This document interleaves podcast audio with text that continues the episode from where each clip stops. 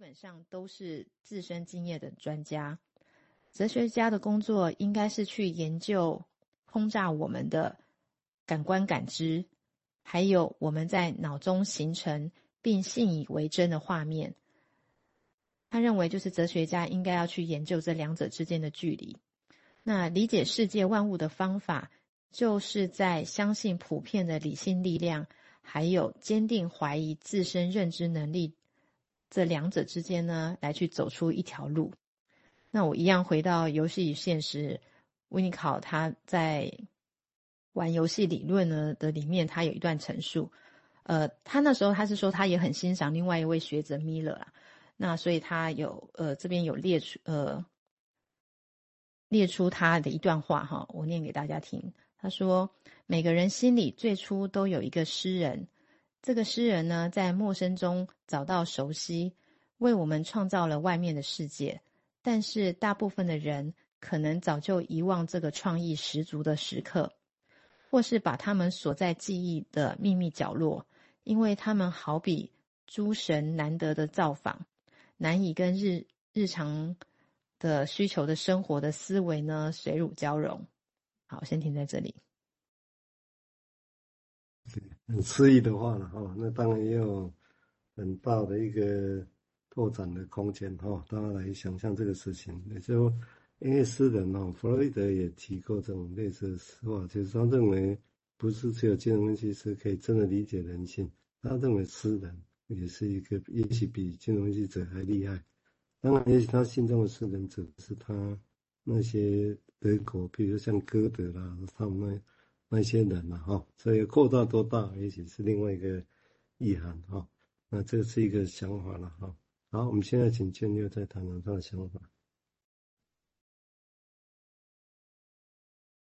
哎，建六没事。有有，我刚 肩膀故障，那个刚。嗯因为我说有个段落是人要一一方面要去认识用理性的方式，我没有记错的话，另外一方面是要去怀疑自己自己的论点。然后我就想到说，那怀疑这件事情是如何发生的？如果从从维尼卡他描述的那种从感受出发，但然后形成一种呃 preconcept preconception 或者是 con conception，而这个是跟怀疑是从如果是从这条路拉出来的话，那那个怀疑会会是什么？所以我就想象说，那这怀疑是不是当呃一个个体哈，他从外面接受到一些事情，不管是别人的认知、别人的说法，然后跟他的内在，他听到这个东西的时候，内在有另外一种感觉，而不是有一种诶很然后水乳交融的感觉的时候，会不会是会不会是除了这个感觉之外？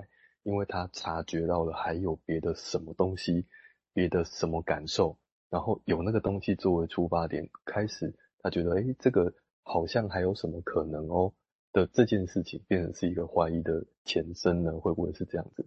那所以那个要紧的是，就不再是要去像像我们，我我其实会想到之前在在做训练，在训练那个主住院医师的时候，总是在读论文的时候会有很多的。不同的面向互相攻击，说你这样讲是错的，你这个是错的，应该别的文章它支持的是怎么样？然后那那好像如果是从这个感受出发的话，变得就不再只是说啊，你这个说法是错的，而是因为，而是还有一个是我从你这个说法里面还感受到了什么，所以我在想这个论点还有没有别的更丰富的可能存在，而那源自于说每一个个体它内在的感受是什么。好，先停在这边。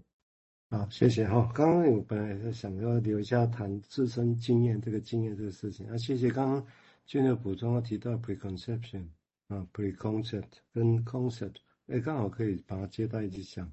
也就是说，我们的经验到底是什么？我们都从经验学习，经验到底什么？啊，其实他们一直会疑问，会疑问是因为怕偏形成偏见，对于我们自己的知识是怎么来的？我想这个是。以英国来讲，经验他们的所谓经验主义哲学也是重要的一环。那这我稍微说明一下，所谓 preconception 这个意思是先概念，这个这个意思是有点像，诶，也许先前说过，就是一个小孩子生下来，为什么他嘴巴自动就会去找乳房、乳找乳头？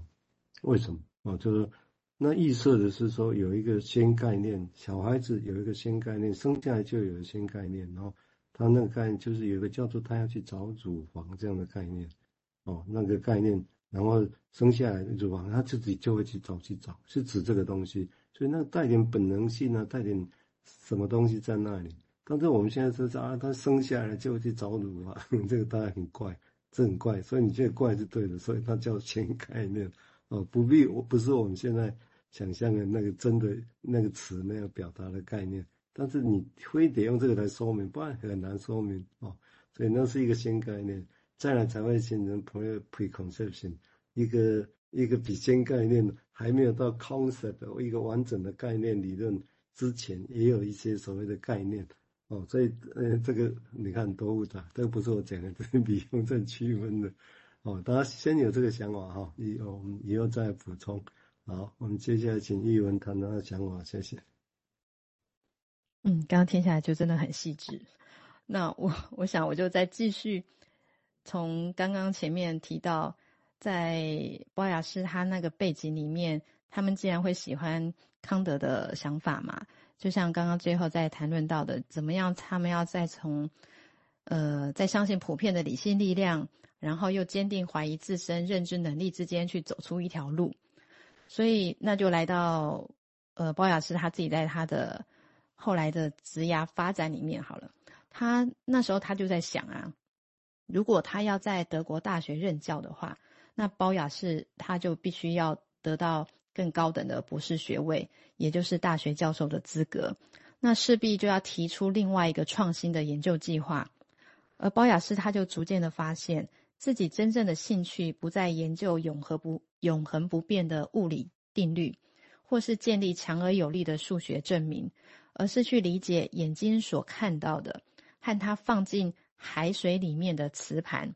就是那时候他有在研究，就是这个磁盘，他所。反射的光线要到海中多深的地方才会改变。那他想要知道他眼睛所看到的跟他所做的这个实验的动作之间的落差。那包雅士也知道，当光线通过水之类的介质的时候呢，有个客观的色谱会根据可预测的定律而改变。但是试图去理解我们的心智如何诠释光频率的。细微改变和如何决定某个物件不再是蓝色，而且呃是蓝绿色，这样呢又是另外一回事了。他发现这是完全不同的研究题目，一个题目的实体世界，一个题目呢是研究呃就是显现的是实体的世界，那一个研究呢是关于人类的感知。或是德国大学生后来援引康德所称的本体和现象，那包雅士呢？他想投入的就是后者，他想要探究的不是自然所做的事，而是我们如何理解他所做的事，并产生判断。其中有一个方法，就是去看看跟我们截然不同的人如何去看待世界万物。那那个时候呢，还有一个背景是，每个德意志的学童呢。都被灌输了一个超前其他世界国家去抵达世界尽头呢，就能够宣扬国威的一个观念。所以从小在这样环境长大的包雅士也不例外，他也对报效国家呢充满了热血。所以保雅士就用心写了一份考察的计划，研究世界第五大岛巴芬岛，那是在加拿大的北方。他想要研究。巴芬岛上原住民的迁移形态。